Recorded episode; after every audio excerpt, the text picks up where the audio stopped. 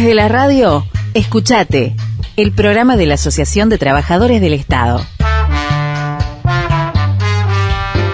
Escuchate, un espacio para la promoción de derechos, política, economía, arte y cultura, deporte, géneros y diversidades, pueblos originarios, movimientos sociales y organizaciones de trabajadoras y trabajadores.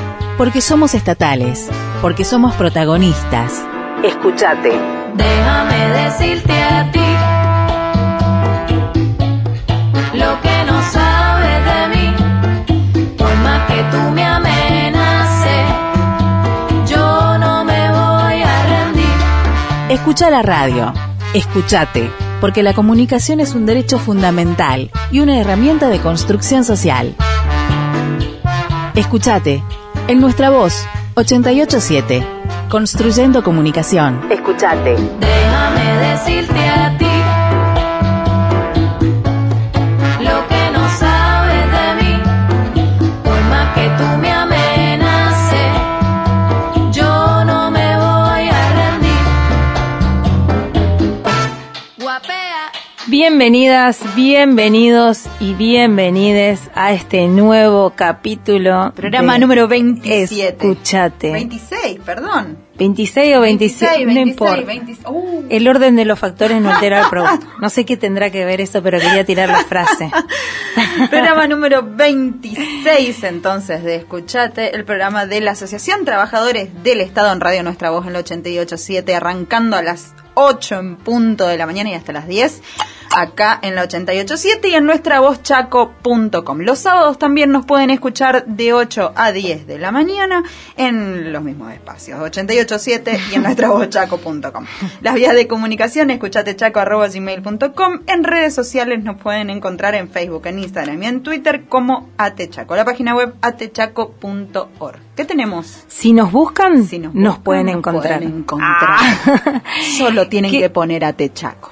¿Qué tenemos para hoy? ¿Qué Bueno, tenemos un popurrí de... eh, Un poquito de todo tenemos hoy, ¿eh? Pasa que pasó de todo. sí. Yo creo que pasaron como, como- tres semanas sí, en una sí, semana, sí, no sé, algo loco. Sí, sí. Pero bueno, eh, vamos a estar hablando con Gabriel Gacitú, al delegado del. Ministerio de Planificación, Economía e Infraestructura, por la conciliación obligatoria, parece que no me sale bien la palabra, obligatoria, que eh, dictó la Dirección de Trabajo ahí en, el, en, en la, en la sectorial.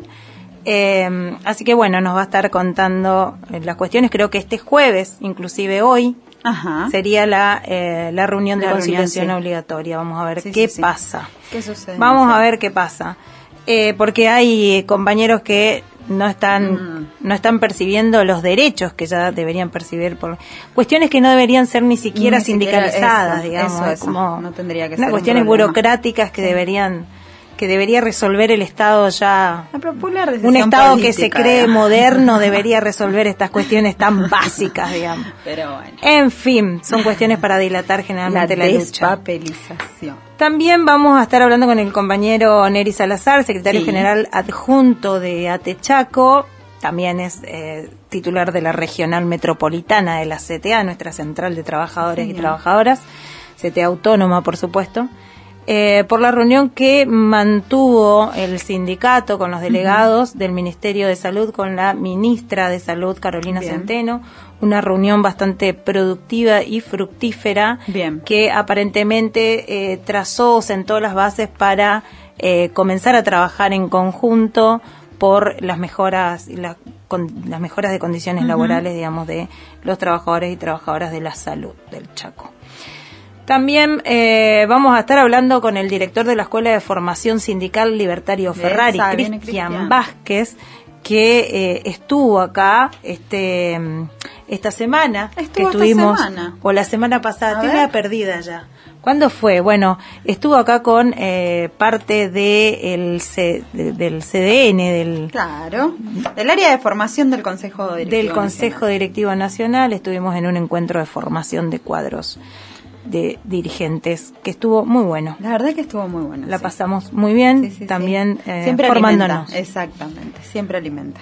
Y eh, vamos a estar en el, en el espacio que nuestra productora denominó espacio amigue de otros sindicates. Ah, vamos a estar hablando con eh, Daniel Rivero, tesorero del Sindicato de Obras Sanitarias del Chaco. Bueno, pasaron cosas ahí. Pasaron cosas. Después de la judicialización, de, de- de la protesta, después de la eh, restricción y la perimetral que le remarcaron a, al- algunos Que continúa, me parece, dirigentes que continúan, no va a estar contando cómo continúa eso. Eh, también pasó algo bueno, también la lucha dio frutos y los 576 trabajadores y trabajadoras que, estaban adscriptos de otras áreas eh, fueron definitivamente transferidos y pertenecen eh, ahora definitivamente a SAMEP Bien. con todo Con lo, lo que eso significa, implica, ¿no? claramente, sí. Así que bueno, eso es lo que tenemos para hoy, Dani. También eh, te hago una pregunta, Dani. ¿Vos crees que cómo cómo estuvo cómo estuvo este fin de semana, eh? ¿Cómo estuvo esta semana y este fin de semana, eh? Señor. ¿La dio vuelta, Coqui? ¿Vos crees que la dio vuelta? ¿Viste que a ver, A ver. literalmente la dio vuelta. Sí, sí, sí. Vamos a la literalidad. De alguna manera se revirtió. Se eh, revirtieron el- los el- números, los en las urnas. resultados. Ahora, yo tengo una teoría que no A sé, ver. seguramente me la van a refutar un montón, digamos, pero sinceramente no sé si la dio vuelta realmente. Yo creo que eh, las pasos fue un mensaje de un sector que no que iba a votarlo en esta en, en las elecciones Es generales, muy probable, digamos. sí, sí, sí. Como, como una alerta. No digo digamos. todos, No, pero no, no. muchos, porque conozco hasta militantes que le militaron para que se dé vuelta, digo, que en las pasos no votaron Sí. al, al, al- al oficialismo. eh, en un guiño, en una suerte de mensaje, decir, Mm. no solo no solo militantes, sino eh, esto que hace Coqui, ¿no? De eh, un frente donde hay también organizaciones No, de todo sí, por tipo. supuesto. También fue las paso un pase de factura de estas organizaciones que no terminaron de negociar, de acordar su lugar, su participación. Eh, decir, mira, la verdad que es con todos, o vos dijiste que es con todos o no es, bueno, Es vamos a ver qué pasa.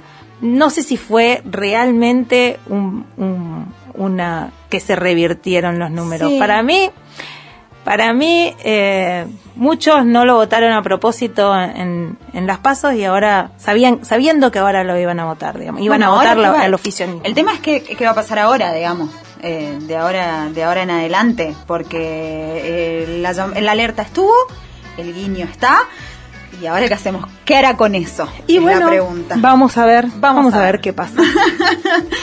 Nosotros eh, nos vamos a ir con eh, un tema musical mientras nos acomodamos y ya venimos con la primera entrevista a Los Ángeles Azules a Cariño. Escuchate. Todo este tiempo perdido,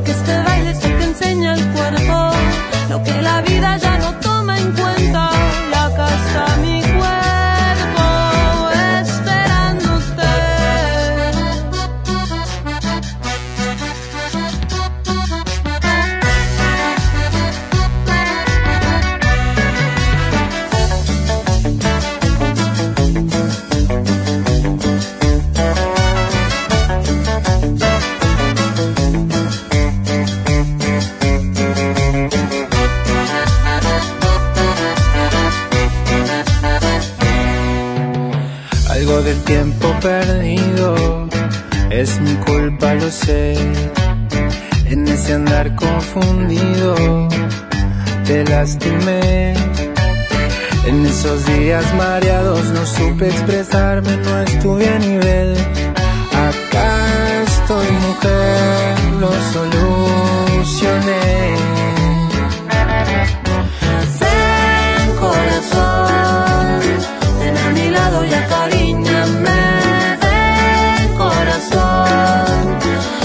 Ingrato y no te apartes de mí. Acá me tienes aceptando el reto. Aquí me quedo, este es mi lugar. Tuve tanto miedo de perderte, nada nos podrá separar. Ven, corazón, ven a mi lado y acariñame. Ven, corazón, no seas ingrato y no te apartes de mí. Ven que este baile se te enseña el cuerpo, la vida ya no toma en cuenta. Y acá está mi cuerpo esperándote.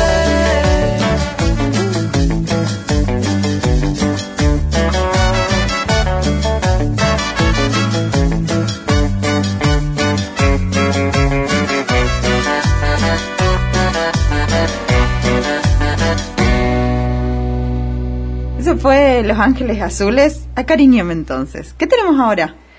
Bueno, Dani, ya lo tenemos en línea a Gabriel Gacitúa, delegado del Ministerio de Planificación, Economía e Infraestructura de la provincia, que nos va a estar comentando esto que estuvimos anticipando acerca de la, la Dirección de Trabajo dictó la conciliación obligatoria allí en, esa, en ese sector.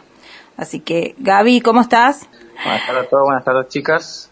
Gracias. ¿Cómo está Gaby? ¿Cómo Bien. estás, Gaby? Eh. Contanos, ¿se dictó la, la conciliación obligatoria Eh, después de tantos días de conflicto? Exactamente, recibimos, bueno, en realidad tuvimos un- unos avances que fueron intermitentes, digamos. Ve- Veníamos de un plan de lucha bastante, bastante extendido, digamos. Eh, ustedes fueron partícipes, digamos, en algún momento lo comenté, digamos. Esto fue, produjo, digamos, que volvamos a tener una, un acercamiento otra vez con el Ejecutivo, pero bueno, eh, estos avances fueron intermitentes y ya prácticamente nulos. Los trabajadores nos hemos juntado en la asamblea y bueno, decidimos nuevamente retomar la lucha, como siempre y como nos viene haciendo fuerte, digamos. Y respuesta de esto recibimos una notificación de una conciliación obligatoria. Este jueves se hoy a las 7 de la tarde. Eh, pero bueno, eh, más allá de eso, eh, cayó a los trabajadores y principalmente a quien le habla como, como una jugada mal, digamos, porque nosotros veníamos manteniendo siempre, como siempre, el diálogo, digamos, y bueno, notamos que esto es eh, adrede a los trabajadores, digamos, y también con el resultado de que sabemos que una conciliación obligatoria, más allá de que se, se dicta en el Ministerio de Trabajo, el Ministerio de Trabajo responde al Ejecutivo, así que creemos que la, las respuestas que vamos a tener ahí van a ser nuevamente nulas o, o casi escasas, digamos, así que eh, iremos como siempre, digamos, a, a escuchar y a ver qué, qué proponen, que nosotros tenemos muy claro, digamos, que él, eh, necesitamos hoy las respuestas claras, digamos, o sea, respuestas claras y concretas, digamos, que ya lo venimos planteando, como yo en un momento tuve la oportunidad también de decirlo al ministro, al ministro Pérez Pon, que nosotros justamente veníamos planteando esto para no llegar a fin de año, y ellos me dijeron, no, no pasa de fin de año, que no, no puede ser que estén con este trabajo, bueno, estamos llegando ya a noviembre, prácticamente diciembre, y sin embargo las cuestiones no se han resuelto para los trabajadores, entonces, la verdad que es indignante, cae mal, eh, los trabajadores están cansados, digamos, y bueno, eh, eh, esto es un, un día a día, una lucha a lucha, pero evidentemente el Ejecutivo eh, ya está visto que no, no, no está interesado en nosotros, así que eh, los trabajadores han planteado la lucha y hacerse más fuertes, así que bueno, de ese lado estaremos, digamos, obviamente. Eh, Gaby, sí, claramente eh, la conciliación obligatoria es una herramienta que tiene el Poder Ejecutivo para coartar eh, muchas veces el derecho de huelga, de paro de, de las y los trabajadores. Eh, De todas maneras, es una instancia a aprovechar también con respecto a eh, que, que se ofrezcan eh, con ofrez- o- ofertas concretas, digamos. Eh, ¿Se pidieron ofertas concretas? Ustedes desde el sector, ¿qué pidieron en concreto, digamos? O sea, ¿cuál sería en el, no sé si decir en el mejor de los casos, en el mejor panorama, pero digo, ¿cuál podría ser de manera ideal eh, una buena instancia de conciliación? Que, que, el, que el Ejecutivo ofrezca qué?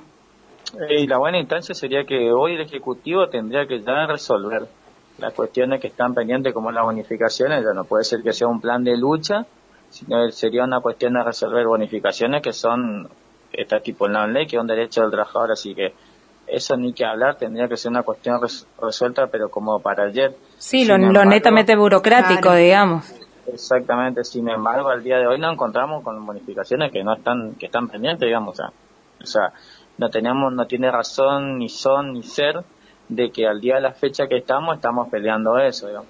Eh, cuestiones como compañero, una descripción que tienen que simplemente una transferencia y simplemente una firma del ministro, eh, tampoco hoy está resuelta, digamos, ni, de transporte.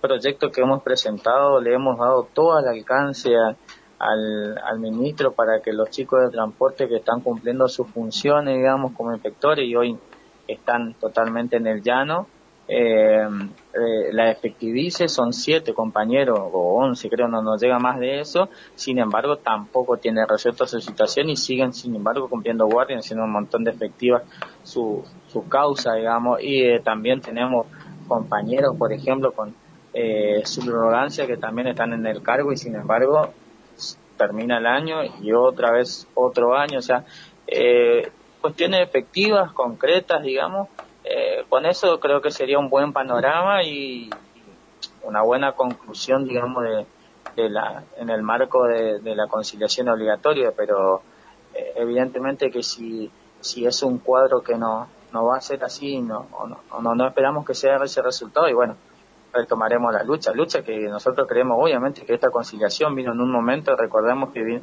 cuando se plantearon los trabajadores retomar la lucha era eh, ante, ante elecciones, digamos. Sí. Eh, y bueno, entendemos que querían mostrar eh, un gobierno que, está bien, que, está todo resuelto y que los trabajadores son la, prioridad, como por ahí lo dicen un eslogan el, el gobernador, pero bueno, evidentemente, evidentemente el trabajador no es una prioridad. Lo hemos escuchado que a los docentes se ha manejado muy mal también. Entonces, evidentemente, la educación, el trabajador, eh, la parte técnica, eh, en sí el, trabajador de la administración pública no es una prioridad para el gobierno, así que está demostrado, nosotros mismos en nuestro ministerio tenemos planteado e, esto que venimos, ya no de seis meses, ya va a ser un año que estamos con este planteo. Entonces, eh, evidentemente no quiere resolver la cuestión. Y sí, al menos lo que lo que se espera es al menos un guiño de, de buena voluntad sería eh, por lo menos garantizar lo que ni siquiera debería ser parte de la lucha, digamos, que es regularizar lo que el Estado debería tener regularizado ya hace rato, que son los papeles, las cuestiones burocráticas. Digo, por lo menos sería un guiño decir, bueno, tenemos voluntad de, eh, avanzar. claramente. Pero eh, la verdad es que estas cuestiones sí conocemos en todos los sectores, pasa lo mismo, que eh, hay que dilatar la lucha de fondo por mejoras salariales, por mejores condiciones laborales, dilatarlas por porque te ponen a la burocracia y a la cuestión burocrática de la administración pública como una traba y entonces tenemos que salir a pelear para que se destrabe estas cuestiones. Eh, es, es una larga lucha que ya deberíamos tener saldada como trabajadores y trabajadoras. No puede ser que vos estés, tengas que pelear eh, y tengas que luchar sindicalmente para que te paguen antigüedad, por ejemplo. O, tengas que luchar sindicalmente para que te paguen una bonificación que el sector ya la tiene y que está establecida. Eh, ah. Claramente son herramientas que tiene el Poder Ejecutivo para dilatar cualquier otra lucha de fondo. Es exactamente, eh, eh, justamente en, ese marco que, que, existe y que nosotros entendemos que la excusa siempre es la burocracia, nosotros hemos acercado todos los instrumentos al alcance del trabajador, al alcance a nivel sindical como para hacer y como para dar seriedad en los temas, digamos. Hemos armado hasta Excel, planillas, eh, hemos dicho a, a, eh, que trabajador, digamos, a veces dándole prioridad a los compañeros, más allá que las prioridades son todos, digamos, pero aquel entendemos que aquel que está por debajo de una bonificación menos que otro compañero y bueno, que tenga la prioridad y después que siga el compañero, entendemos eso también, hemos dado herramientas eh, cuando no tendría, porque tendría que ser la prioridad de todos de una sola vez. Sin embargo, eh, nos siguen poniendo trabas, nos siguen poniendo excusas y bueno, y estas cuestiones, estas jugadas que, que hacen, que entendemos que es para, para dilatar, para cansar al trabajador, eh, yo no le quiero informar, pero le quiero dar el mensaje al Ejecutivo que esto no, nos va a unir más y nos va a encontrar más de este lado y sin embargo vamos a doblegar la lucha desde ya y desde lo que me dicen los compañeros y sin embargo, y bueno, y quien les habla, yo eh, voy a ser incalzable y, inclaudicable la lucha, así que y, y, tenemos nuestro gremio que nos representa y nos y va siempre al frente, así que eh, la lucha va a continuar y, sin embargo esto únicamente lo que hace es enojar más al trabajador por su derecho, porque justamente como ustedes dicen, eh, algo que cuestiones que tiene que estar resuelta y que, que debería ser una pavada y sin embargo la están poniendo de trabas y dejando pasar los años y bueno, nosotros no teníamos la intención de terminar un año o cerrar un año después de, lo que costó un montón y que el trabajador también puso un año post pandemia, pero si tenemos que terminar un año con, con una lucha y con una lucha bien armada y con paro y bueno, iremos por ese camino. Lamentablemente yo quiero dejar en claro a la sociedad que el trabajador, el profesional, el administrativo, no, no es la idea eh, de estar de una lucha permanente, un paro permanente, pero bueno, son las herramientas que tenemos y la única para poder llegar a concretar lo nuestro. Lamentablemente, cuando debería ser un derecho eh, que ni siquiera mm. tiene un reclamo, pero bueno. Claro, es eh, un derecho, no es que debería ser, es un derecho ya garantizado por ley, eh, que al mismo tiempo habla de un Estado precario, digamos, de condiciones precarias de, estatales. Eh, digo, cuando el discurso es un Estado moderno, un Estado transparente, un Estado que se está regularizando, tenemos en los sectores eh, un, Estado totalmente irregular, eh, con, sin las bonificaciones correspondientes, sin cuestiones que están asignadas por ley, digamos. Exactamente, ni que hablar de la precariedad de los compañeros, compañeros que llegan a fin de año jornalizado, por ejemplo, que no, no, no aceleran el instrumento, nosotros dijimos que aceleran el instrumento porque compañeros que a veces quedan colgados su, su jornalizado, digamos, hasta enero, febrero, esos meses están sin cobertura social, eh, entre uno de los temas, digamos, hemos acercado la herramienta como para agilizar, digamos.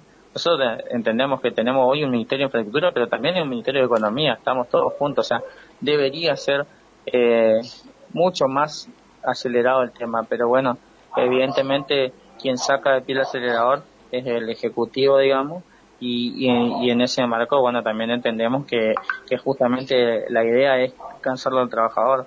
El trabajador no se va a cansar, al contrario, va a doblegar su lucha. Eh, y, y, sabemos, ojalá pudiéramos tener la oportunidad de charlar con el gobernador y plantearle algunas cuestiones que, que sale a, decirlo de, de público conocimiento, que está haciendo más cosas, que, que resuelve las cuestiones, eh, debería o que se acerque por lo menos al ministerio a ver si las cuestiones están resueltas como, como él la dice, bueno, por el afuera, digamos, nosotros, eh, que, no se equivoque el gobernador, que nosotros manejamos los mismos números que maneja él y los números que maneja él eh, son los que lo pasamos nosotros, digamos.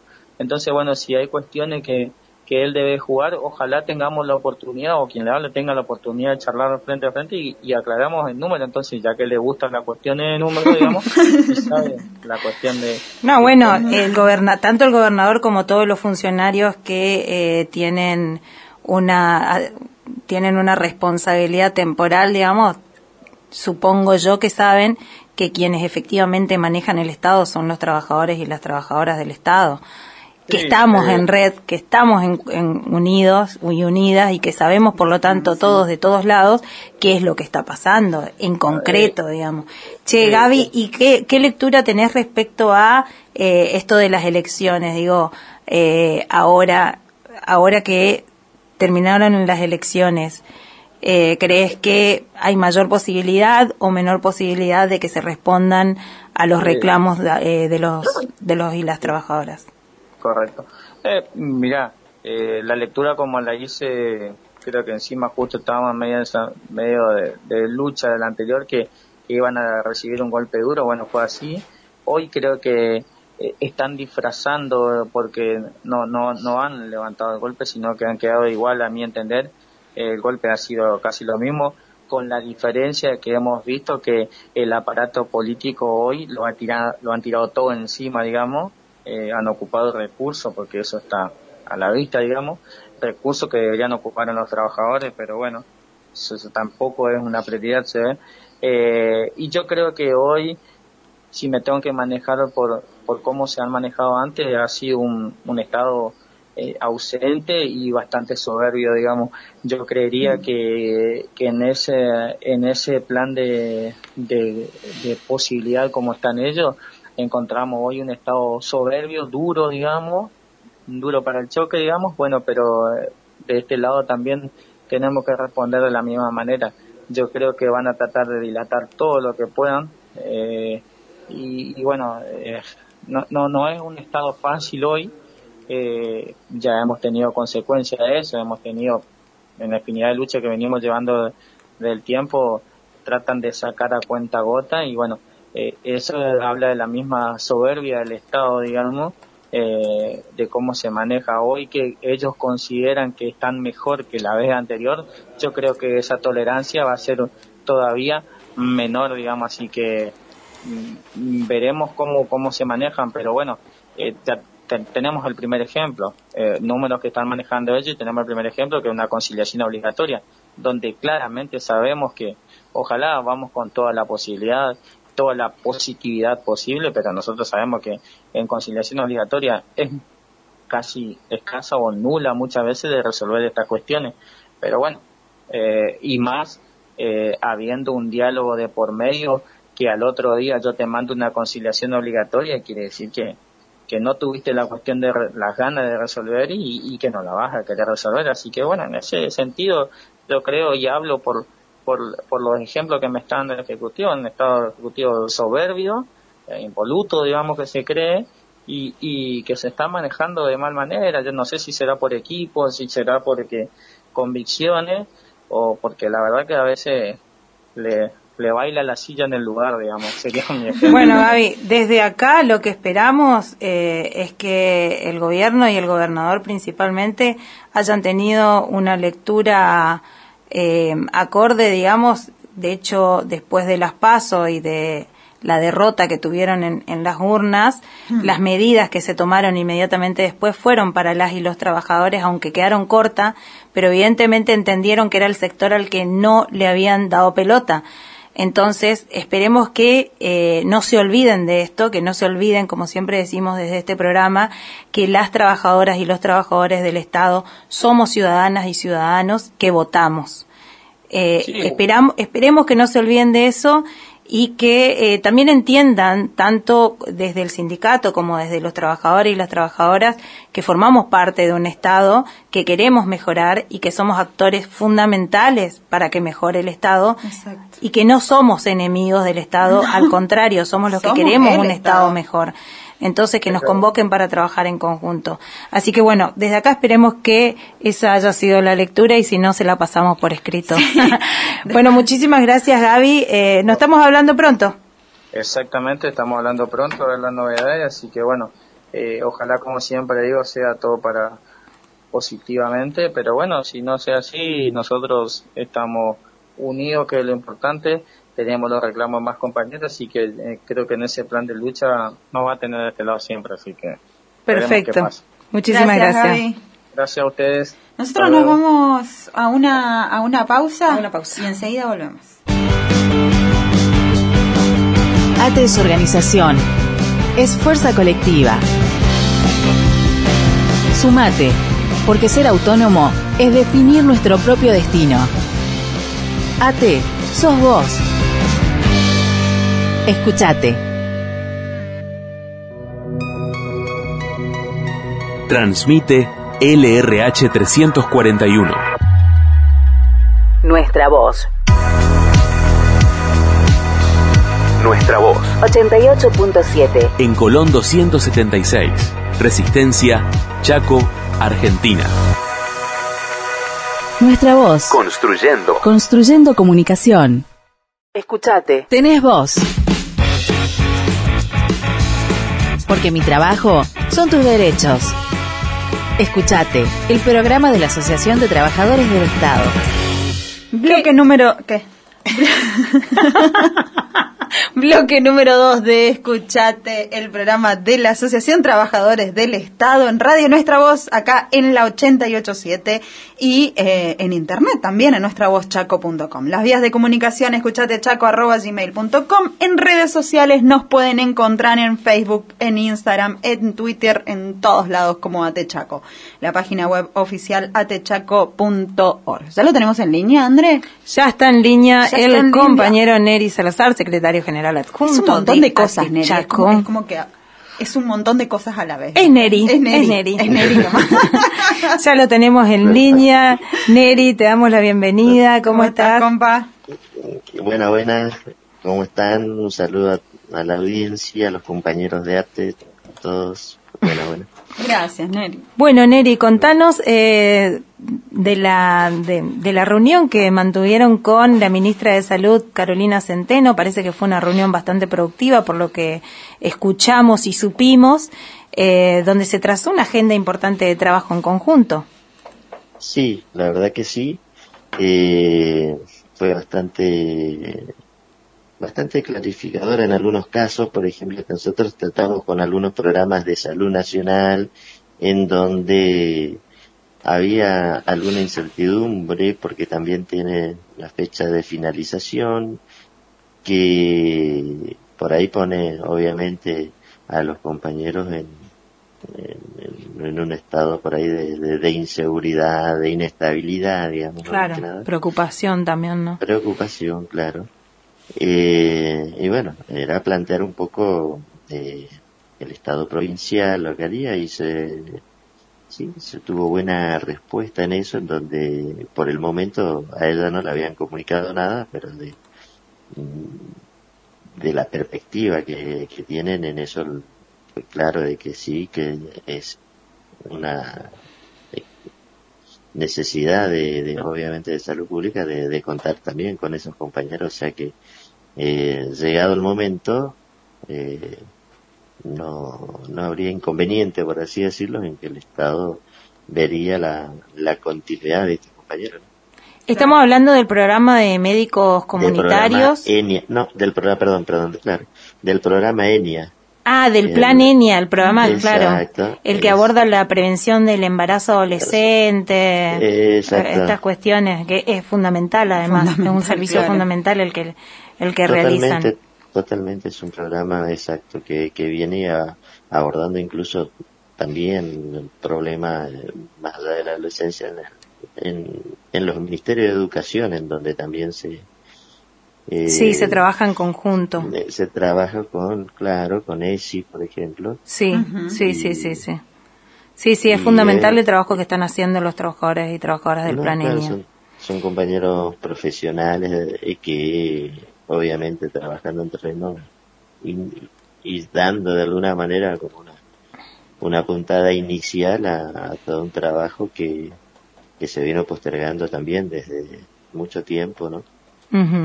Y el programa Médicos Comunitarios y el resto de los contratos directos eh, se, se abordaron, Eh, se abordó la claro, sí, sí, sí, continuidad. también, eh, en los en lo que hace a los a los compañeros que ya tienen contratos eh, eh, obviamente se pasa hay como hay varios contratos hay contrato directo contrato de covid que se dieron en su momento y otros contratos más Sí, son un montón de programas y servicio, planes. exacto que que todos de alguna manera eh, están regularizados a partir de armarse los, con, los contratos de servicio, lo que le daría la, lo que es en el Estado Nacional la semiplanta, por así decirlo, ¿no? Cuen- que con- cuenta con la, la obra social y los aportes. Claro, obra Eh, social y jubilación. Exacto, en cuanto a, a los profesionales se los viene de alguna manera regularizando a partir de, de, de su profesión y, y ahí sí en experto, por ejemplo, Mm, muchos compañeros que no estaban profesionalizados y tienen ya muchos años de antigüedad.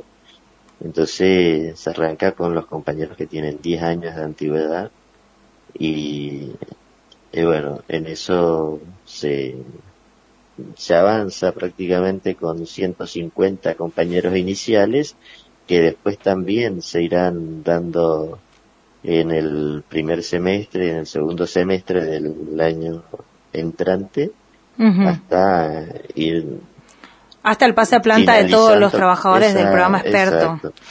Pasa Eh, a contratos, sí, pasa a contratos. Ah, Eh, pase a, primero es pase a contrato también del programa es- experto. es- exacto, exacto. La, la, la manera de regularizar es eh, pasándolos a contrato. a contrato de servicio. Exacto. Que el contrato de servicio también tiene un tiempo. Tengo entendido que no sé Sí, si sí. son seis meses o, o, o dos. Y, y según la ley, creo que un año con posibilidad de renovar otro, ¿no? sí, eh, y después sí, ya tendría que ser el pasaplanta. Exacto.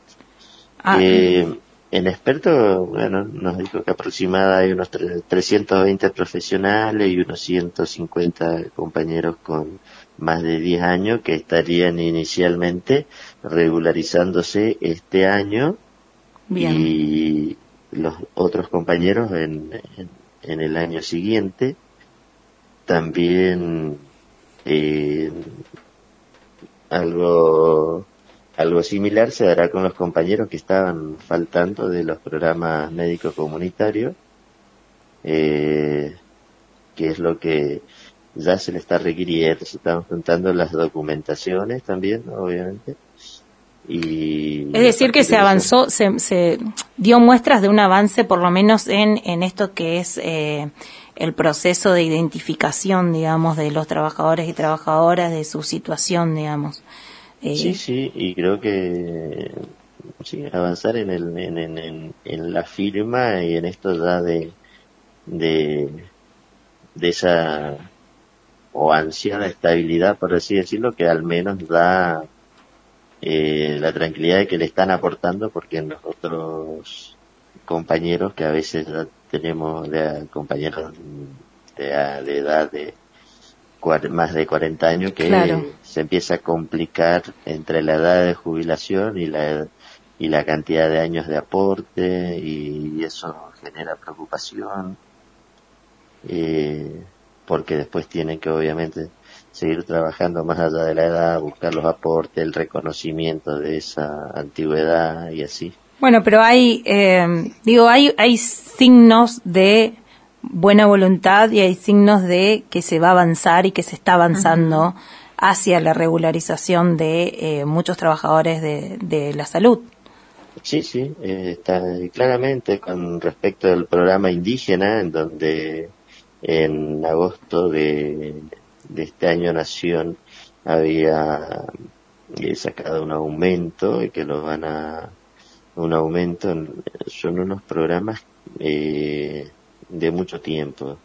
Con los compañeros ahí trabajando también algunos con 10 años de antigüedad no y que Un 50% estaba- aumento era en el programa, eh, programa exacto, Nacional Salud para los Pueblos Indígenas. Sí sí Se obtuvo un una- 50% de aumento, sí, con retroactividad beca- junio. Claro, exacto. Tienen una beca muy muy baja, digamos, por el, el trabajo de que está, pero también habría que, no decía, no, obviamente habría que ir de alguna manera eh, capacitando a los Mm. compañeros. Eh, ella lo plantea como un, un replanteo, un trabajo más, más fuerte desde la dirección de salud indígena y O y sea, bueno, con fuerte capa- eh, una capacitación con fuerte presencia del área indígena está Y- perfecto porque tienen su eh, propia concepción de la salud, claro, digamos. exacto, sí. Ah, sí, sí, también como pueblo, claro. Eh, desde ahí es que está creada esa dirección y obviamente eh, abordarla la- con la fuerza suficiente para llegar a- al terreno con la línea que, que esta ministra o este ministerio pretende en cuanto a salud indígena.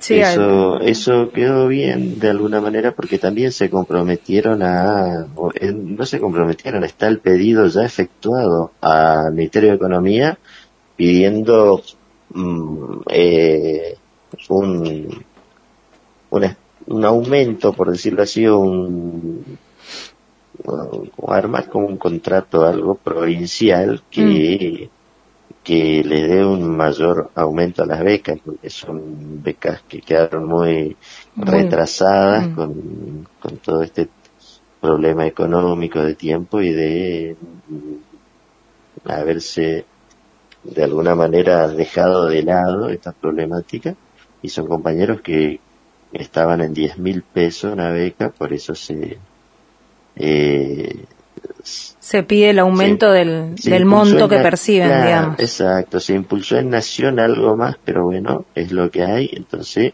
también provincia también eh, deberá aportar lo, lo suyo para que los compañeros Ajá, tengan un aumento por parte de provincia, claro. Exacto.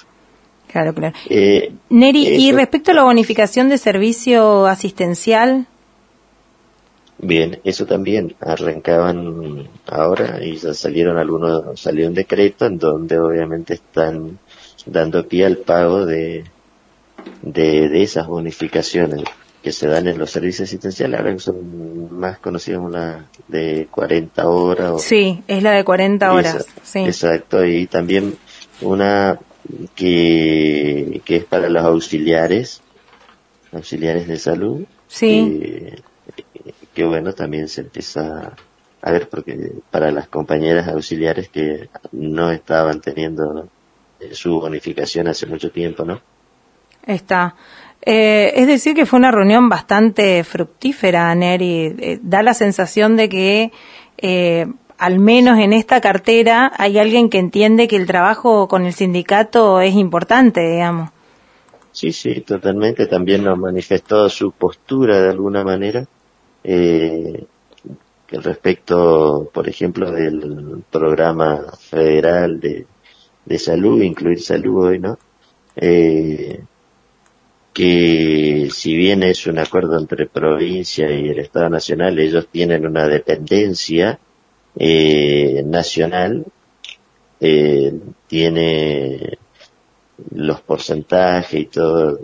A ver, la administración del programa en sí bien está en la provincia, eso lo regula Nación, es decir, los compañeros tendrían una dependencia nacional, lo que tendría que llevar a rever lo salarial y, y los de su estabilidad laboral eh, en cuanto a los planteos de, de pase a planta, porque también son compañeros que vienen hace más de 10 años, obviamente trabajando eh, sin un marco formal en ninguno de, de los casos. Los contratos no son eh, de servicio, no hay eh, nada que le dé estabilidad a los compañeros y hay además una plantilla de compañeros de ahí que, que hicieron un, un juicio laboral y les salió favorable. Entonces eso también eh, hay que ver cómo la provincia eh, Pero ella manifestó la voluntad de eh, la continuidad laboral en general de todos los trabajadores y trabajadoras de, de salud, de todos los distintos Sí, sí, programas, becas, y porque hay precarización laboral con un sinfín de programas, becas, eh, planes, qué sé yo, nacionales, provinciales, mixtos. Eh, en general, lo que podríamos decir eh, a los trabajadores y las trabajadoras de salud es que eh, está garantizada su continuidad laboral. Sí, sí, sí, exacto. Es eso. Bueno, y también queríamos que, que manifieste todo, todo esto y bueno, las buenas noticias o por lo menos esto, estos avances, digamos, porque ya que nos reciba y que, y que manifieste la voluntad y que se empiecen a regularizar algunos sectores es importantísimo, pero también es importante que se sepa que es una lucha y un trabajo del sindicato ATE, porque después cuando pasan a planta o pasan a regularizarse, viste que es como que de repente nos borran del mapa y los créditos aparecen para otro sindicato mayoritario. y, y también le pedimos al Ejecutivo Provincial que eh, no haga como ya se hizo en otras oportunidades, con pasos a planta o lo que sea, que eh, aparece de re- aparecen todos de repente eh, afiliados al sindicato mayoritario. Nada, eso es importante Sí, remarcarlo también, ¿no? Sí, totalmente, porque en realidad eso me parece que hace más a veces al, al oscurantismo que se da, por decirlo de alguna manera, entre, no sé, en los sectores de liquidaciones de algún lado, donde compulsivamente, y eso se, se ha denunciado, aparecen afiliados a un sindicato que después les cuesta eh, renunciar y hacer todo el proceso. Ah, de- sí, eso también, porque además no le aceptan la renuncia, cue- cuesta renunciar al margen de que juegan Sí, con sí, esto, sí. ¿no? De que muchos no van a renunciar y bueno, y así es muy difícil para otros sindicatos eh, tener igualdad eh, de oportunidades en cuanto a ser eh, un sindicato mayoritario, digamos, no, no. Si tenemos esta Totalmente. connivencia entre el ejecutivo y este sindicato mayoritario, va a ser imposible que nosotros podamos llegar a, a esta igualdad, ¿no? Por eso. Así es. Sí, sí, sí, es un paso importante esto, digamos, de dar, eh, de ponerse en el marco legal que indica por ahí el Ministerio mismo, el Ministerio de Trabajo en cuanto a esto, a, la práctica desleal que, que, que es clara a veces en eso, a veces de incluso de firmar algunos acuerdos con organizaciones no, no sindicales o asociaciones civiles en el ámbito del, por cuestiones laborales, ¿no? Que eso también se ha eh, denunciado en la dirección de trabajo respecto a eso. Sí, las prácticas laborales abundan, las prácticas laborales, las prácticas desleales abundan en todo Sí. sentido. En los últimos mini- min- minutitos que tenemos, Neri, eh, contanos, además de estas cuestiones netamente eh, de regularización eh, salarial y, y de condiciones de laburo de, de, de revista, digamos, ¿qué otras cuestiones abordaron con la ministra? ¿Qué otras cuestiones de condiciones laborales en general? Entiendo de infraestructura o de este tipo de cuestiones, digamos. Sí, y sigue, eh, seguimos eh, exigiendo de alguna manera la conformación de lo que son mesas de trabajo, al menos en hospitales cabecera, porque hay una, la denuncia fuerte de la violencia con que se manejan, eh, hace necesario retomar de alguna manera un buen diálogo entre trabajadores, entre dirigentes de los los directores de hospitales, digamos, y los que dirigen la salud pública, porque estamos en constante tensión con todo el trabajo y toda la carga laboral, con las condiciones no muy buenas, por decirlo de alguna manera, ¿no? Sí, Y- además y hubo muchas denuncias de eh, persecución y- laboral y que claro, eso tensa todas las relaciones y hace que se tome eh, muy dura la, la convivencia realmente. Entonces creemos que eso debe abordarse de alguna manera eh, con otra óptica o con otro perfil o con una clara política de ir desinstalando esa política que, que fue creciendo, ¿no? Que haya una instancia rápida y inmediata de acción inmediata digamos entre las autoridades o bueno quienes quienes tienen responsabilidades y el sindicato para poder paliar estas situaciones y que los trabajadores y las trabajadoras puedan eh, trabajar sin sin esta condición de, de persecución y de violencia que muchas veces se da Totalmente, totalmente, porque están los compañeros constantemente sufriendo presión, a veces, no sé, uno, uno a veces no entiende, ¿no? De, de directores a cargo de ir a, a decirlo, transmitirlo, pedirlo a los compañeros directamente se- que se busque un lugar y no- desconociendo el procedimiento, pidiéndole, eh, sé yo, que, que Sí. se vayan así abiertamente sin siquiera dialogar. eh, no, no.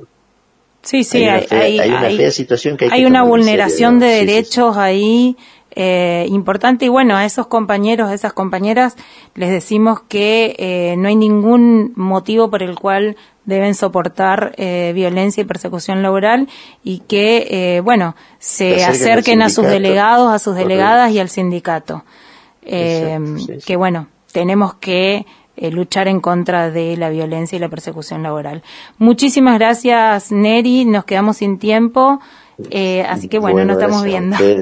Dale, muchas gracias a ustedes. Y bueno, fuerza, fuerza, lindo programa.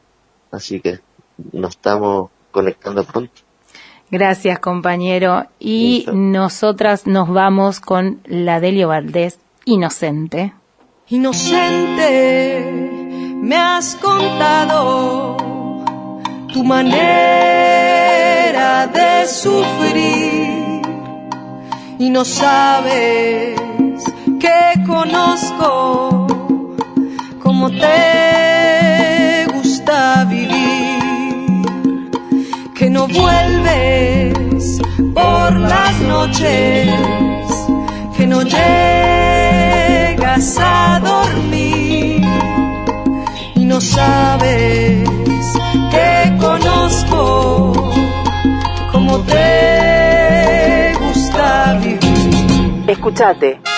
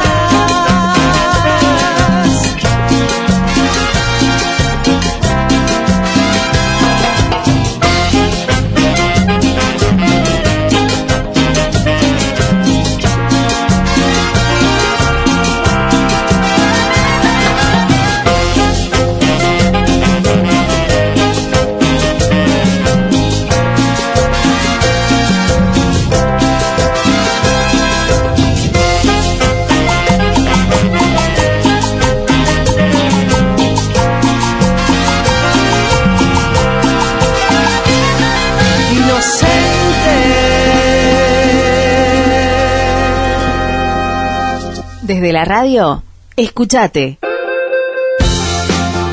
Escuchate. Somos estatales. Somos protagonistas. Escuchate. El programa de la Asociación de Trabajadores del Estado. LRH 341. Nuestra voz. Nuestra voz, 88.7. Nuestra voz. Un espacio creado para fomentar la capacitación en los medios regionales. Nuestra voz. Construyendo. Construyendo comunicación. Escuchate. Tenés voz. Porque mi trabajo son tus derechos. Escuchate, el programa de la Asociación de Trabajadores del Estado. Tercer bloque de Escuchate, el programa de la Asociación Trabajadores del Estado, acá en Radio Nuestra Voz en la 88.7 todos los jueves de 8 a 10 de la mañana y repetimos los sábados también de 8 a 10 de la mañana. Eh, nos pueden escuchar en la 88.7 o en nuestra chaco.com en internet. Las vías de comunicación, escuchatechaco.gmail.com en redes sociales, estamos en Facebook, en Instagram y en Twitter como arroba atechaco, la página web atechaco.org. ¿Con qué seguimos, André? Dani, lo tenemos ya en... Está con nosotros en vía telefónica. Vía telefónica a Cristian Vázquez, titular de la Escuela Sindical Libertario Ferrari de ATE, que estuvo cumpliendo hace poquito nomás su 50 aniversario. Estuvimos, ahí, presente. Sí, estuvimos ahí. Bueno, te damos la bienvenida, compañero Cristian, ¿cómo estás? Buenas tardes, ¿cómo, ¿cómo andan? Un saludo para ustedes y para la audiencia. Cristian, estuviste acá, estuvimos compartiendo una jornada de formación, sería de formación de cuadros de conducción, así es el nombre, ¿no? Así es, así es el nombre, y es un proyecto que se viene dando desde la escuela y desde la Secretaría de Formación desde ATE, el Consejo Directivo Nacional, desde esta gestión, pero que viene desde hace mucho tiempo. O sea, ATE casi diría desde su creación allá en la década del 20, que le presta mucha atención a la formación de sus cuadros dirigentes. Así que nosotros no somos más que unos continuadores de esa política que es estructural a nuestro sindicato. Sí, y además, eh, bueno, después de la pandemia, retomando la presencialidad, que es eh, un poco la esencia también de lo sindical, ¿no? De esto de el encuentro, la unión, el cuerpo a cuerpo. Eh, esto también es como reavivar la mecha de la lucha, por, por así decirlo, ¿no? Así es, justamente cuando estábamos dando inicio a la actividad, Mario, el secretario general de, de ATE Chaco, comentaba eso, que era la primera vez que se volvían a reunir de forma presencial Exactamente. después de este contexto tan tan triste y tan doloroso que nos ha tocado vivir como, como humanidad, ¿no? Que es la pandemia. Así que para nosotros también es muy gratificante volver a salir a los territorios, volver a encontrarnos con los compañeros y compañeras y seguir construyendo esta organización que es tan importante, no solamente para los trabajadores y trabajadoras, sino también para aprender una, una luz de esperanza para un- una sociedad diferente, un estado diferente, que, donde todos estemos contenidos, todos y todas. Así que para nosotros fue muy importante esta actividad de volver, es la primera actividad que se hace en el NEA, de, de formación de forma presencial en este contexto. Mira, y les tocó con nosotras y nosotros. Sí. fue una, la verdad que fue una, una buena jornada muy enriquecedora. Espero que de su lado también, ¿no? Obviamente esto de eh, la auto retroalimentación, Retroalimentación, digamos, sí. que se da en estos espacios eh, para después seguir alimentando también a otros espacios, ¿no? Eh, ¿qué, como, como titular de, de la escuela sindical, que bueno, vaya, vaya rol te tocó, ¿no? Eh, ¿Qué lugar ocupa la formación eh, de los cuadros eh, dentro de ATE? Bien, como te venía diciendo, para nosotros la formación de los cuadros es fundamental. O sea, es central, pero no solamente en la formación por entender de tener ciertos o cuales conocimientos y saberes, sino en la idea de construir lo que tan pregonado es por la organización como la conciencia de clase y tener una estrategia colectiva. Como clase trabajadora, tener una estrategia. Nosotros, esos son los pilares fundamentales en los cuales hoy nos estamos basando. Primero, una conciencia que sea desde la clase trabajadora y para la clase trabajadora, y por el otro lado, desde esa concepción, desde esa idea general, plantear lineamientos generales que nos permitan como clase trabajadora poder planificar la forma de construir eso que tanto anhelamos. Por eso para nosotros decimos que es fundamental la formación porque es una forma de conocernos y reconocernos en los compañeros y compañeras a lo largo y ancho del país.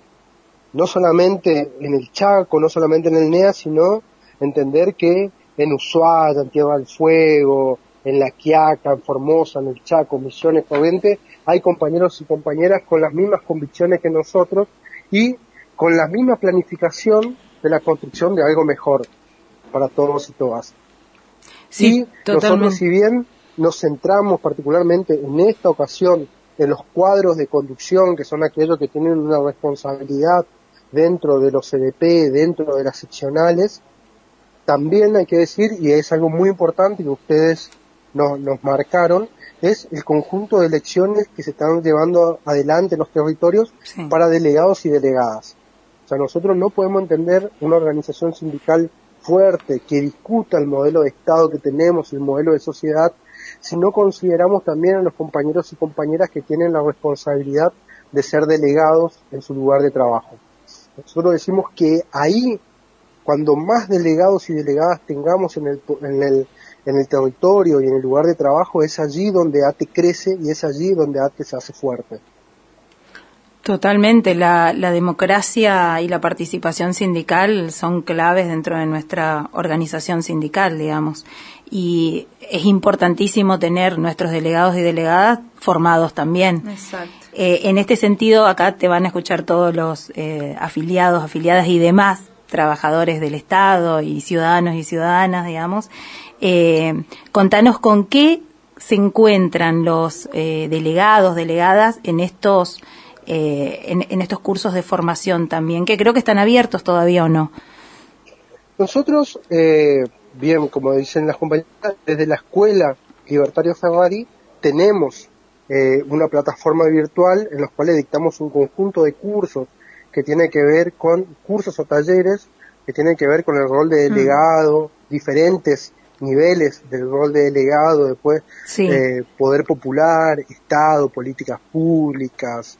Tenemos, eh, ahora tenemos uno, uno de herramientas sobre comunicación también muy importante y algo que nosotros planteamos desde, también desde, desde hace mucho tiempo, desde que se creó la escuela en el año 1971, es que lo- los talleres, los cursos que se brinda de la escuela son abiertos. O sea, eh, a nosotros nos gustaría que todos y todas estén afiliados a nuestra organización sindical y ser más y tener mayor poder de, de- de intervención, pero también entendemos que hay otros compañeros y compañeras que se mueven dentro de otra órbita laboral en el sector privado, en diferentes lugares, comercio, diferentes actividades. Y Que se abarca también, perdón, a través de la CTA, digamos. Claro que se No es que a estamos ajenos CTA, a los trabajadores del sector privado. pero nosotros, incluso antes de tener la CTA como herramienta organizativa en la década del 70, ya planteamos la necesidad de construir con todos y con todas. En ese sentido, con esa idea, nosotros seguimos abriendo los cursos. Los cursos que se dictan desde la plataforma de la Escuela Libertario Ferrari son abiertas para todos y para todas. Si bien están eh, indicados fundamentalmente para nuestros cuadros dirigenciales, para nuestros delegados y delegadas, para nuestros afiliados y afiliadas, también están abiertos para el conjunto de la sociedad.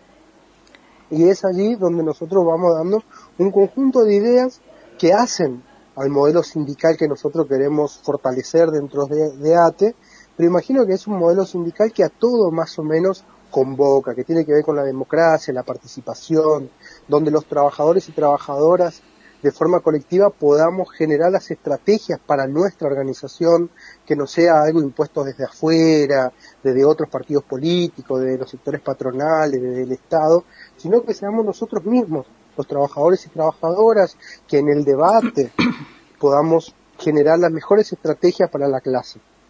Mirá como esto que, que decís que se abre la jugada, digamos, la- los cursos de formación y la capacitación a todos aquellos trabajadores y trabajadoras, aún así no estén afiliados al sindicato, ya creo que es como una denominación del modelo sindical de ATE que eh, va mucho más allá de lo netamente eh, a los afiliados, digamos, no es, no es un modelo sindical que se basa solamente en eh, mejorar las condiciones laborales de las y los afiliados, sino mejorar las condiciones de vida de los argentinos, eh, mejorar eh, mejorar el Estado, del, del cual formamos parte de adentro y de afuera, digo, ¿no? Como, como quienes prestamos el servicio y como quienes recibimos los servicios públicos, o sea, esta doble, esta dicotomía que se da en los trabajadores del Estado, digo, es, es ya una denominación del modelo sindical que tiene ATE. Totalmente, es así. Es muy característico esto que estamos planteando de que de ser un, un gremio, un sindicato abierto, de puertas abiertas, donde siempre nos planteamos como lugar de encuentro de la clase trabajadora y esto de abrir los cursos a todos y a todas tiene esta idea de que si nosotros en verdad estamos discutiendo un modelo de Estado, un modelo de sociedad, entendemos que con nuestro sindicato no alcanza, que sí o sí hay que salir a la búsqueda de otros y otras compañeras y compañeros y quizás allí lo que vos, vos planteaba, la CTA es una herramienta sumamente formidable que contiene al conjunto de, de la clase.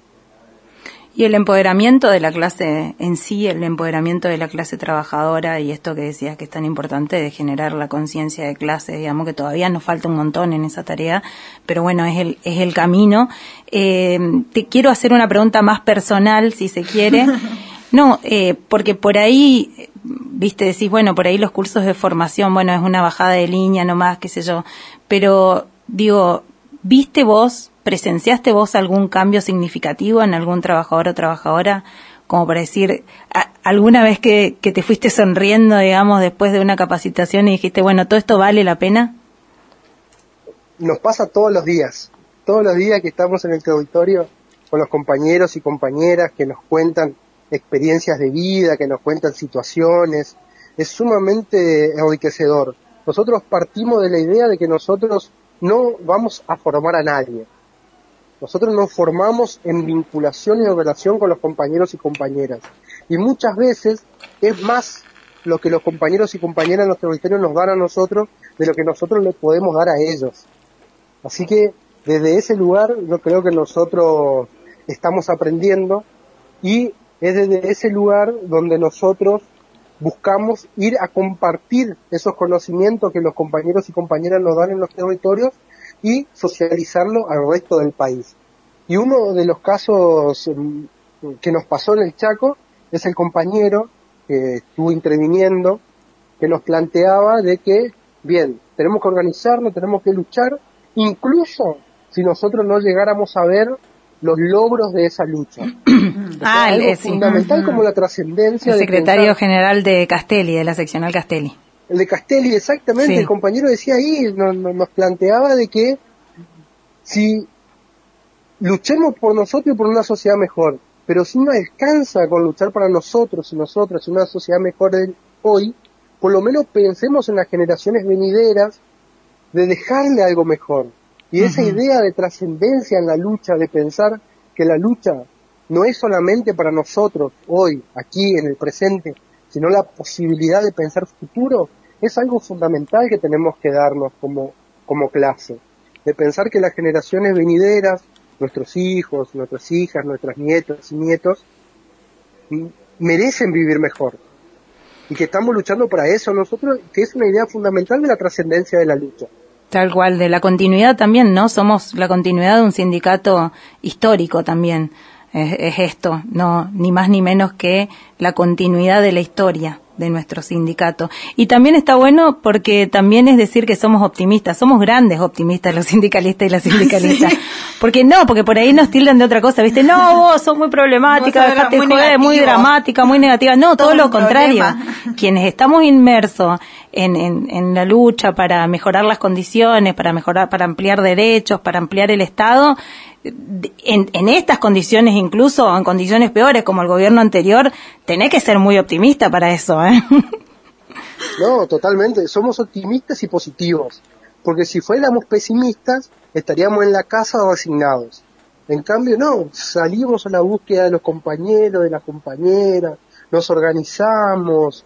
Y eh, eh, en la mayoría de los casos también a veces triunfamos, pero solamente que Seguro. nos quieren vender como que todo el cúmulo de la historia de la lucha de la clase es derrota tras derrota tras derrota, cuando también ganamos, reímos, lloramos, bailamos, hasta, hasta a veces compartimos algún vino. No fue el caso en el Chaco esta vuelta.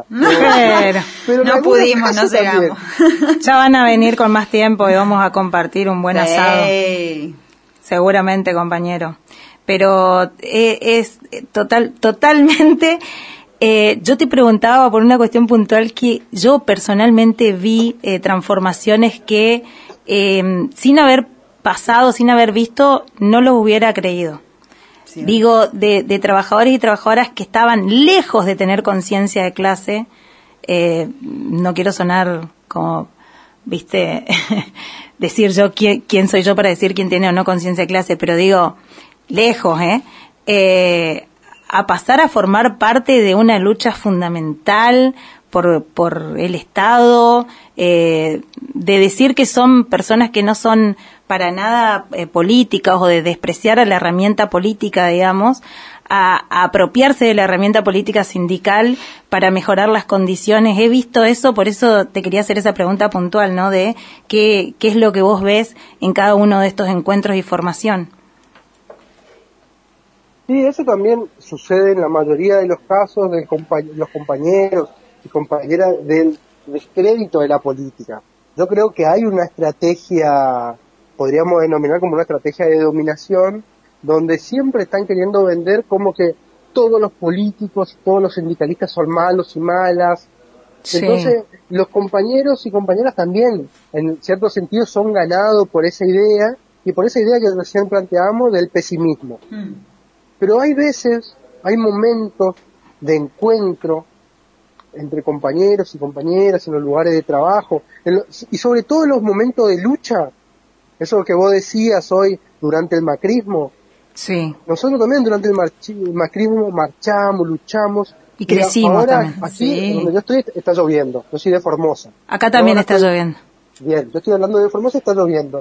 Y yo recuerdo uno de los eh, de las movilizaciones más importantes que se hizo era un día de lluvia, justamente, donde nos pudimos juntar con compañeros y compañeras que en otro momento era impensado que nos pudiéramos juntar.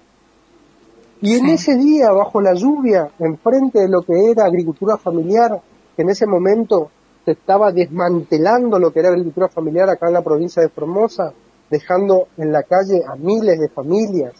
Sí, sí. Lo mismo Nosotros sucedió ahí acá. estuvimos y fue un momento de encuentro donde había compañeros judiciales, había compañeros de los movimientos sociales, Sí. había co- los compañeros de agricultura familiar, donde se prendía, eso que te decía hoy, se prendía una luz de esperanza de que era posible, incluso en ese tan doloroso 2015, 2016. Sí, sí, es que lo- comenzaba todo esto. lo contrario a lo que a lo que quisieron instalar fue lo que sucedió, digamos, de todas maneras.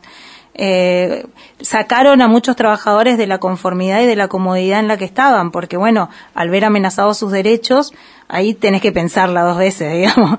Y, y, y- y sucedió lo contrario a lo, a lo que quisieron, o sea, nos, nos hicieron más fuertes.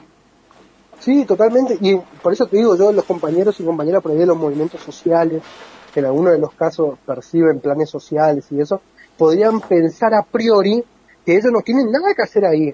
Que ahí hay otros tipos de trabajadores que tienen salario, que tal, pero no. Entendieron y entendían que era necesario la lucha por esos lugares de trabajo. Que en verdad lo que se venía no era solamente por los compañeros y compañeras de agricultura familiar o por dos o tres de agricultura familiar. Lo que se venía era para cambiar la lógica y la ecuación de la fuerza y aumentar aún más la mano de obra desocupada en este país. Entonces, dar ese salto y entender que la lucha por la continuidad laboral de compañeros y compañeras que uno no conocía, porque yo no conocía por nombre a ninguno de los que fueron despedidos, pero que entendíamos que estábamos luchando por la clase en sí, para mí era fundamental. O sea, yo creo que ahí se da un salto del entendimiento de la realidad social. Y bueno, la última, porque ya no estamos yendo, pero bueno, ¿qué falta? ¿Qué, qué crees que falta para lograr que ningún trabajador, trabajadora del Estado vote, por ejemplo, en contra de estos personajes que abiertamente y públicamente eh, dicen que hay que achicar el Estado, que sobran trabajadores públicos, que el Estado no se debería meter en las cuestiones privadas, por ejemplo. ¿Qué, qué hace falta? Desde tu punto de vista, por supuesto. Sí, la, la- la verdad que es, es un análisis complejo y justamente ahora a pocos días de, una victoria electoral de- de- del Frente Cambiemos, que sabemos cuáles son las políticas que quería implementar, pero yo creo ahí también que a los partidos gobernantes o aquellos partidos que dicen representar a los sectores populares, a las clases trabajadoras, necesariamente no solamente lo tienen que plantear de forma discursiva, sino que tienen que tomar medidas a favor de esas decisiones. Y en ese sentido, nosotros hoy en día en Argentina, desde el 83 a la fecha que estamos en democracia, y la democracia tiene una deuda muy grande con nosotros, con, con, con todos nosotros en términos generales como sociedad. O sea, nosotros hoy en día tenemos más del 50% de nuestra población en la pobreza, en la marginación. Entonces, es necesario saldar esas situaciones. O sea, cuando la gente, las personas, los trabajadores y trabajadoras votan a otros que se presentan como alternativa, en verdad también tiene que ver porque los otros que estuvieron anteriormente no dieron respuesta. Claro. Y para eso es necesariamente, primero, llamar a la participación. Yo no, no sé el caso particular del Chaco, pero aquí en Formosa los partidos mayoritarios, llámese Partido Radical, Partido Peronista, cerraron y cercenaron todos los espacios de participación política. Igual acá. Básicas, No hay mucha diferencia, de, de participación, los censuraron. Entonces yo creo que es necesario volver a la política. Cuando lo, cuando algunos dicen, Exacto. no, Ese la es el política mala, la política esto, la política lo otro, no, en verdad lo que hay que hacer es brindar los espacios para volver a la política Claro. y que la política no sea la mera crítica o la mera queja, sino que la política sea la posibilidad de transformar la realidad.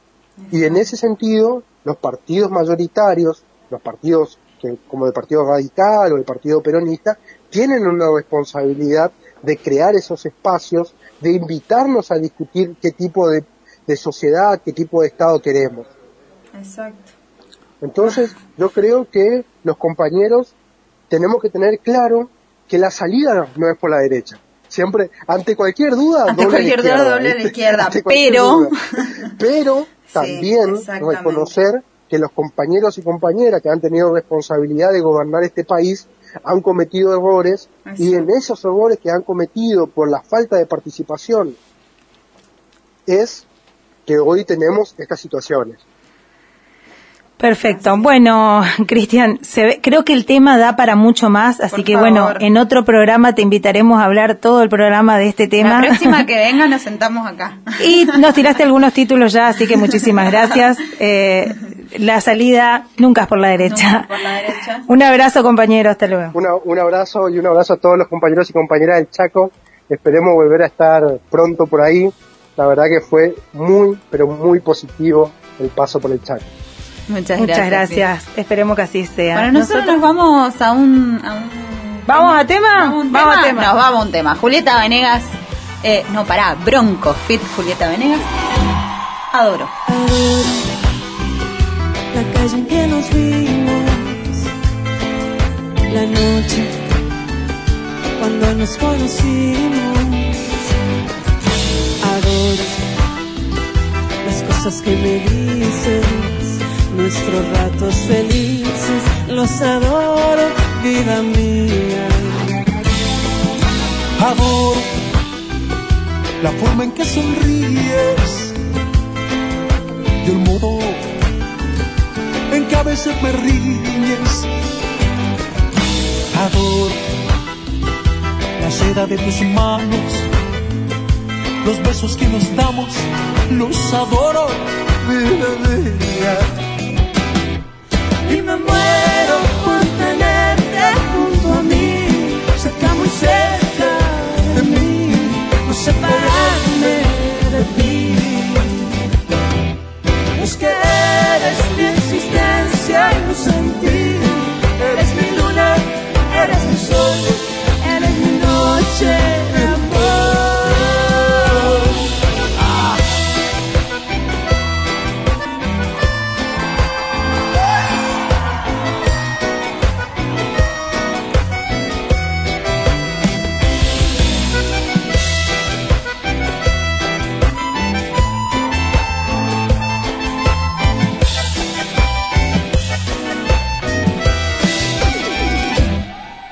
Adoro el brillo de tus ojos,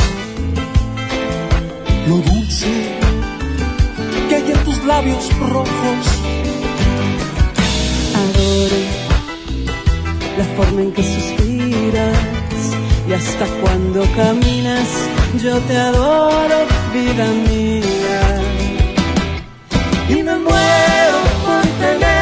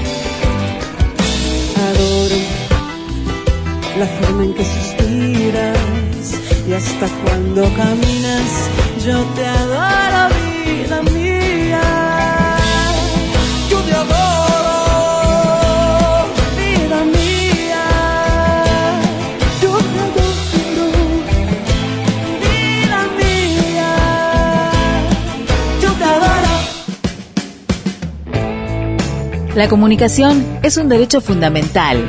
Desde la radio, escúchate, el programa de la Asociación de Trabajadores del Estado. Escuchate. LRH 341. Nuestra voz. Nuestra voz 88.7. Nuestra voz. Todas las voces. Nuestra voz. Construyendo. Construyendo comunicación. Escuchate. Tenés voz. Porque mi trabajo son tus derechos. Escuchate, el programa de la Asociación de Trabajadores del Estado. Bloque número 4, último bloque de Escuchate el programa de la Asociación Trabajadores del Estado acá en Radio Nuestra Voz, todos los jueves en la 88.7 de 8 a 10 de la mañana y repetimos los sábados, también nos pueden escuchar en nuestravozchaco.com. Las vías de comunicación, escuchatechaco.gmail.com, en redes sociales estamos en Facebook, en Instagram y en Twitter como Atechaco, la página web atechaco.org. ¿Con qué cerramos? Cerramos, cerramos. Cerramos, eh, cerramos. Estamos en el espacio eh, amigos, sindicatos amigos de, ATE. Eh, Estamos ya en línea con Apoyando el- las luchas. apoyando todas las luchas de todos los trabajadores y trabajadoras de la provincia. Estamos ya en comunicación telefónica con el tesorero del Sindicato de Obras Sanitarias del Chaco, Daniel Rivero. Bienvenido, Daniel, al programa. Hola, ¿cómo están? Buenas tardes. ¿Cómo estás, Daniel? Eh, bueno, te convocamos para que nos comentes qué, co- cómo sucedió la última vez que hablamos. Hablamos de eh, esta la judicialización que hicieron de la protesta social, de la protesta de, de los trabajadores y las trabajadoras, que creo que concluyó también en una restricción de los eh, de los compañeros dirigentes al, al, al edificio de SAMEP. Y después de esto llegamos y nos encontramos con el pase a planta permanente de los 576 trabajadores. ¿Qué, qué sucedió ahí en el medio? Contanos. Eh, es así, este, en primer término, lo de referente al tema de la perimetral, la actualidad sigue vigente, eh, está siendo este, llevado adelante eh, no- por nuestra defensa este, al punto de eh, haber apelado, este, pero bueno, la, la medida restric- de restricción sigue vigente tanto para el compañero secretario general de nuestra organización, este, Daniel Tavares, como para un compañero delegado de hecho, este, Denis, y bueno, este, también eh, abarca a mi persona. Eh, con traslados, este, los lugares de, de trabajo, este, y la restricción de este, asistir a lugares como la Central, la Avenida Las Heras, 9 de julio, donde hay un gran abanico de compañeros, está el sector comercial más propiamente dicho, eh, eh, también la- el impedimento por parte de, de la justicia este, a cargo de la Fiscalía número 10, la doctora Irala, de que podamos este, asistir o estar o permanecer este, en lugares como este, Las Heras y 9 de Julio, el predio de calle 13 cerca de, de Chaco Forever, donde eh, tenemos muchos compañeros, este, sobre todo la parte obrera. Así que bueno, se les está niega se les niega el acceso a, los lugares de trabajo, Sí, digamos, así básicamente. es, Así es, no podemos eh, asistir a- en esos lugares.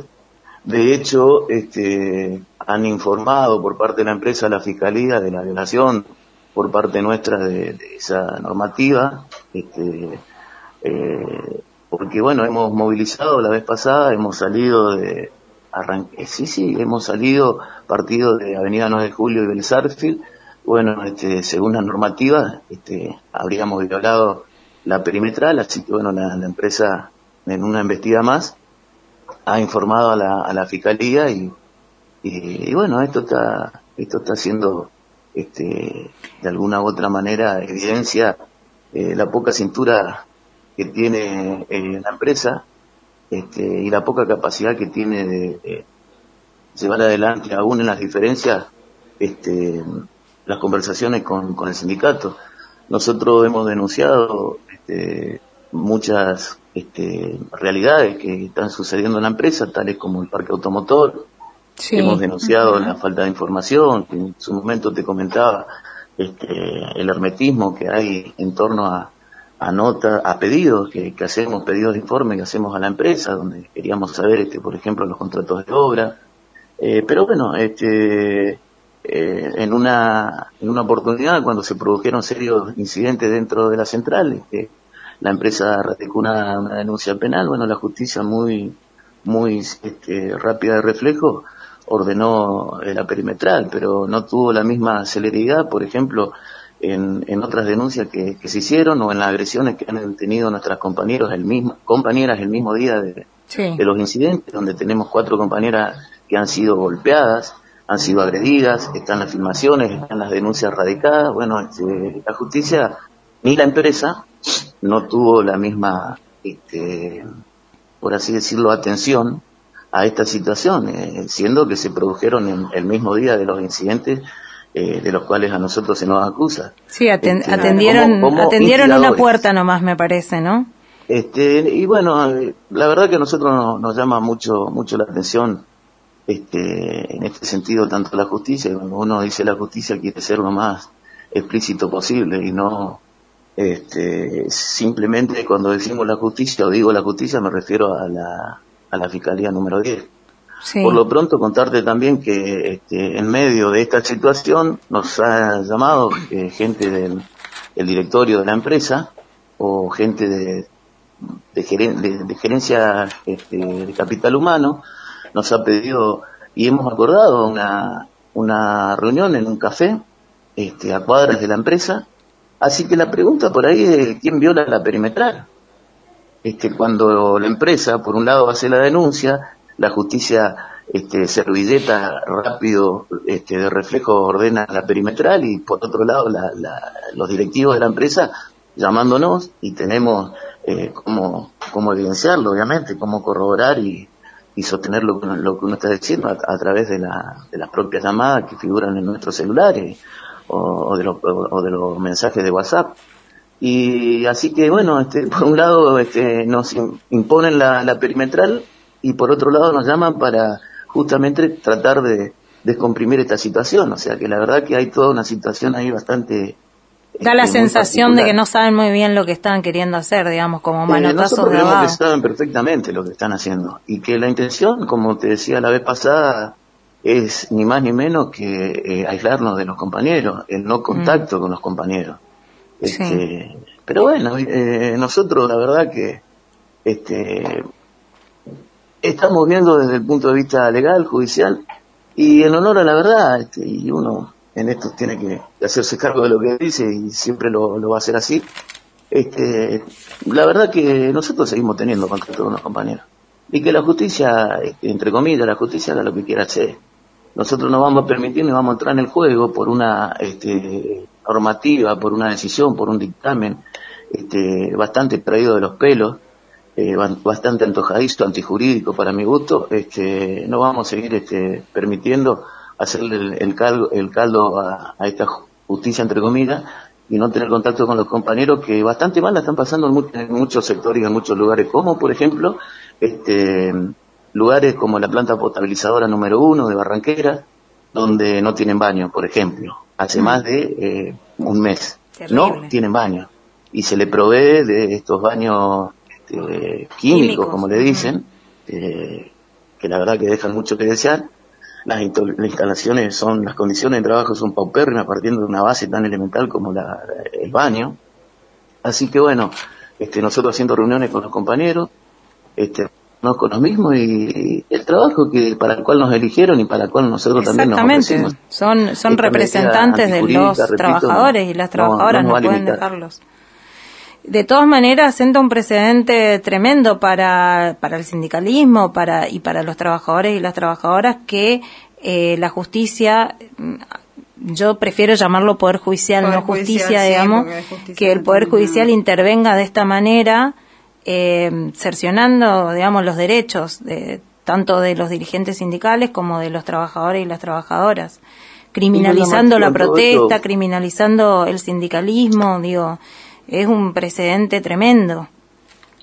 La verdad que sí, pensamos y coincidimos totalmente en su apreciación. Creemos que esto fija lamentablemente un precedente, pero también creemos en la lucha, creemos en la movilización de los compañeros, creemos en los compañeros, creemos que esto eh, eh, es una cuestión hasta si se quiere del momento, pero creemos que nosotros a través de la, de la lucha, del activismo eh, sindical y gremial, eh, lo vamos a tumbar como tantas veces lo hizo la clase trabajadora, con medidas este, como estas y peores en algunos casos, así que tampoco tampoco es, que la vamos de alguna u otra manera este, a acatar y quedarnos con los brazos cruzados, al contrario, la vamos a enfrentar, hemos movilizado eh, en dos oportunidades a la Fiscalía, esto también hay que rescatar este, el acompañamiento de movimientos sociales este, por parte de una coordinadora que, que estamos de alguna u otra manera este, Sí. empujando, este,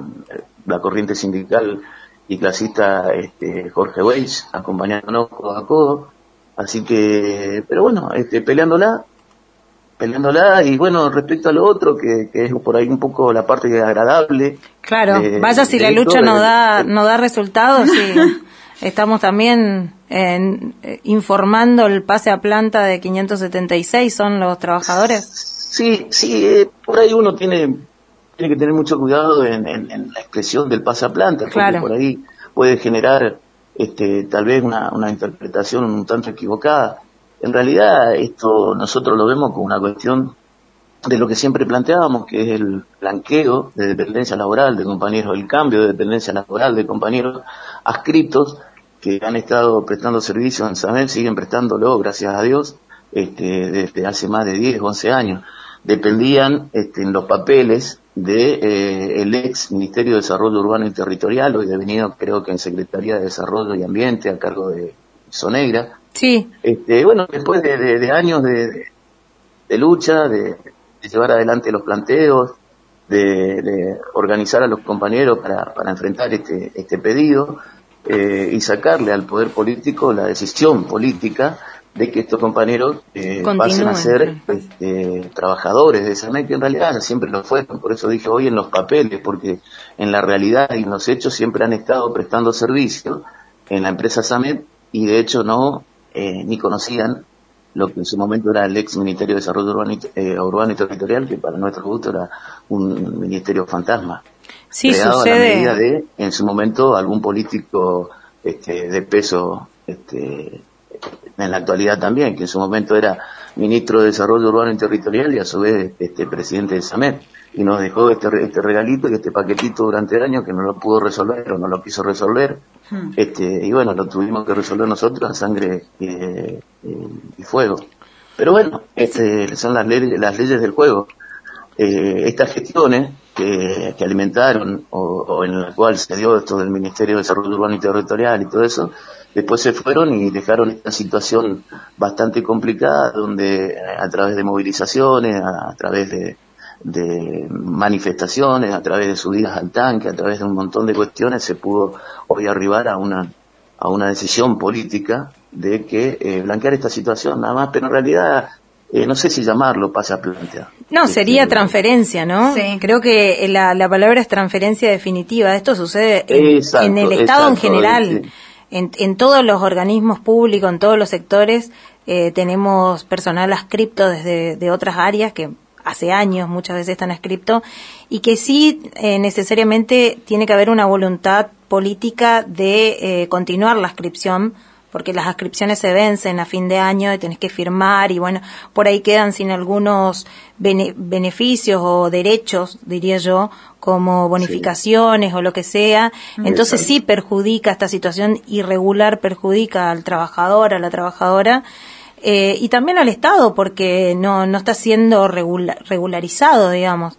Sería una forma de regularizar el Estado y los sectores, de blanquear, estos son los trabajadores de esta área.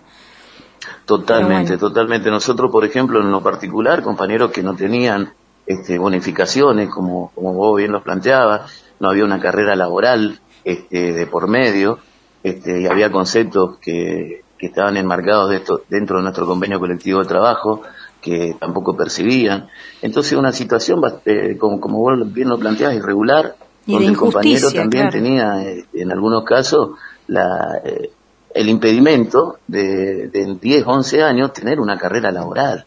Este, y eso se lo hacía sentir la propia realidad y para ser honesto también, este, por ahí algún compañero este, trasnochado que este, le hacía notar que, que eran adscriptos y no empleados de planta y que cualquier cosa podían peligrar su, su permanencia en la empresa, porque hay de todo en la viña del Señor. No, sí, Eh, totalmente. Pero bueno, son- gracias son- a Dios, gracias a Dios, que tocamos este, el nombre del Señor, gracias a Dios, esta situación se corrigió, se dio, y entendemos que, que bueno, de ahora en más, este, para estos compañeros adscriptos que han puesto este, todo de sí y que han este, estado en el servicio propiamente dicho, por ahí eh, con los que uno más contacto tiene, este, sabemos que estos compañeros se ganaron el lugar este, a sangre y fuego también. Este, son compañeros de, de, cuatro compañeros que han perdido la vida en Vilela este, y que todavía hoy la justicia este, duerme el expediente o mira para otro lado, donde no hay responsables,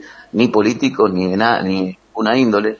Son compañeros que han sufrido este, la precarización laboral eh, desde todo punto de vista, este, salarial, condiciones de trabajo, ninguneo. Así que bueno, este, hoy, gracias a Dios, este, un capítulo favorable, digo yo, a los Sí. trabajadores, pero que no es eh, el oasis, sino que por, por delante queda mucho por hacer y por, y por seguir este, trabajando. En Samet, el parque automotor, como te decía, destruido.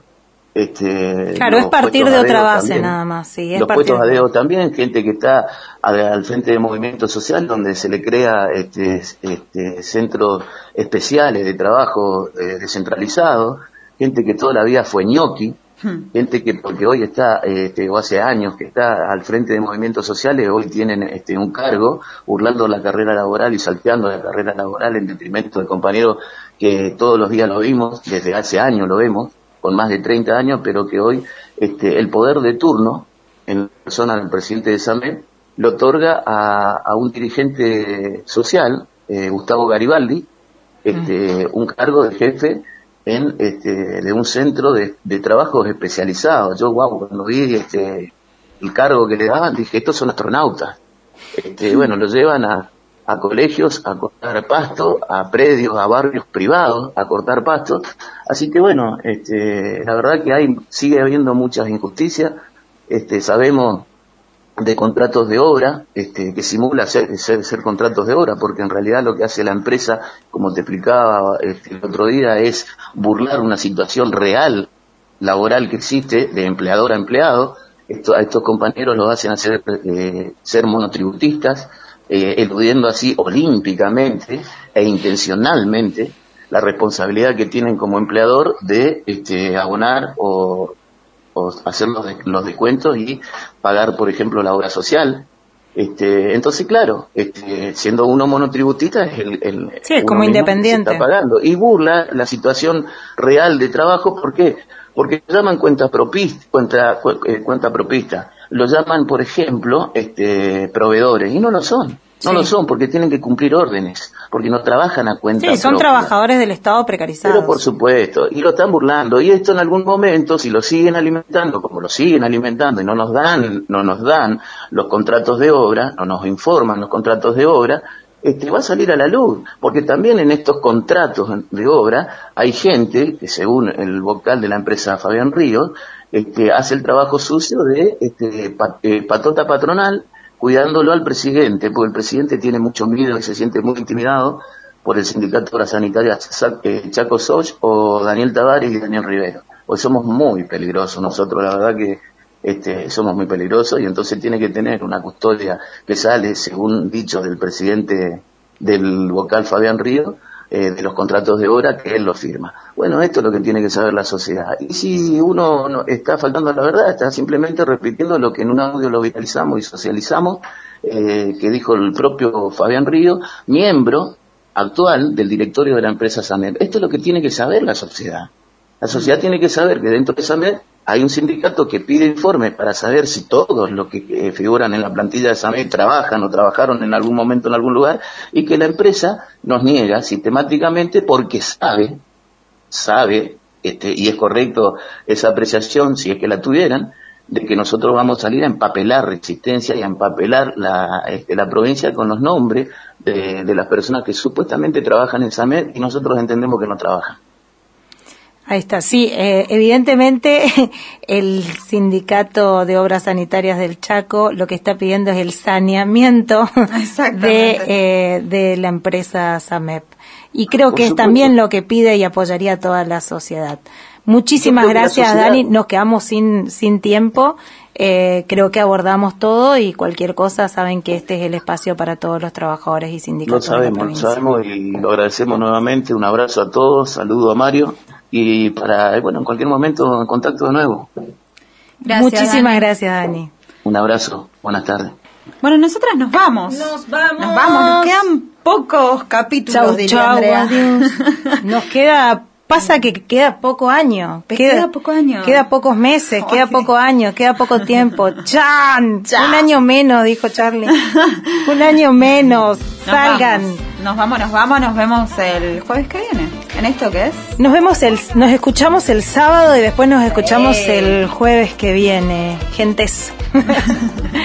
chau, chau. Antes no creía que de verdad existiera alguien así como tú. Bendito el día en el que te encontré. Juro que de donde estés, algo de mí te llevarás también. No habrá camino que camine si tú no estás en él. ¿Cómo puedo hacer para que entiendas que me deslumbras,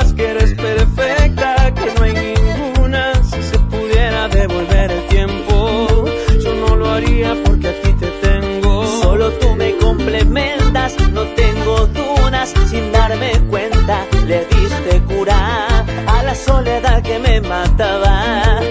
Tú me diste lo que me faltaba. No sé ni cómo explicar lo que yo siento por ti.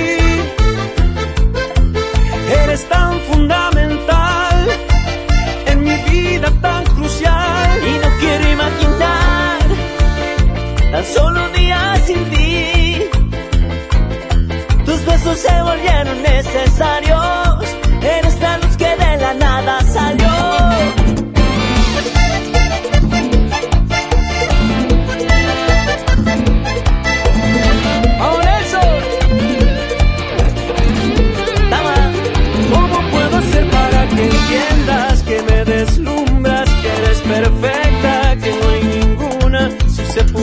Devolver el tiempo, yo no lo haría porque a ti te tengo. Y solo tú me complementas, no tengo dudas, sin darme cuenta, le diste curar a la soledad que me mataba. Tú me diste lo que me faltaba. No sé ni cómo explicar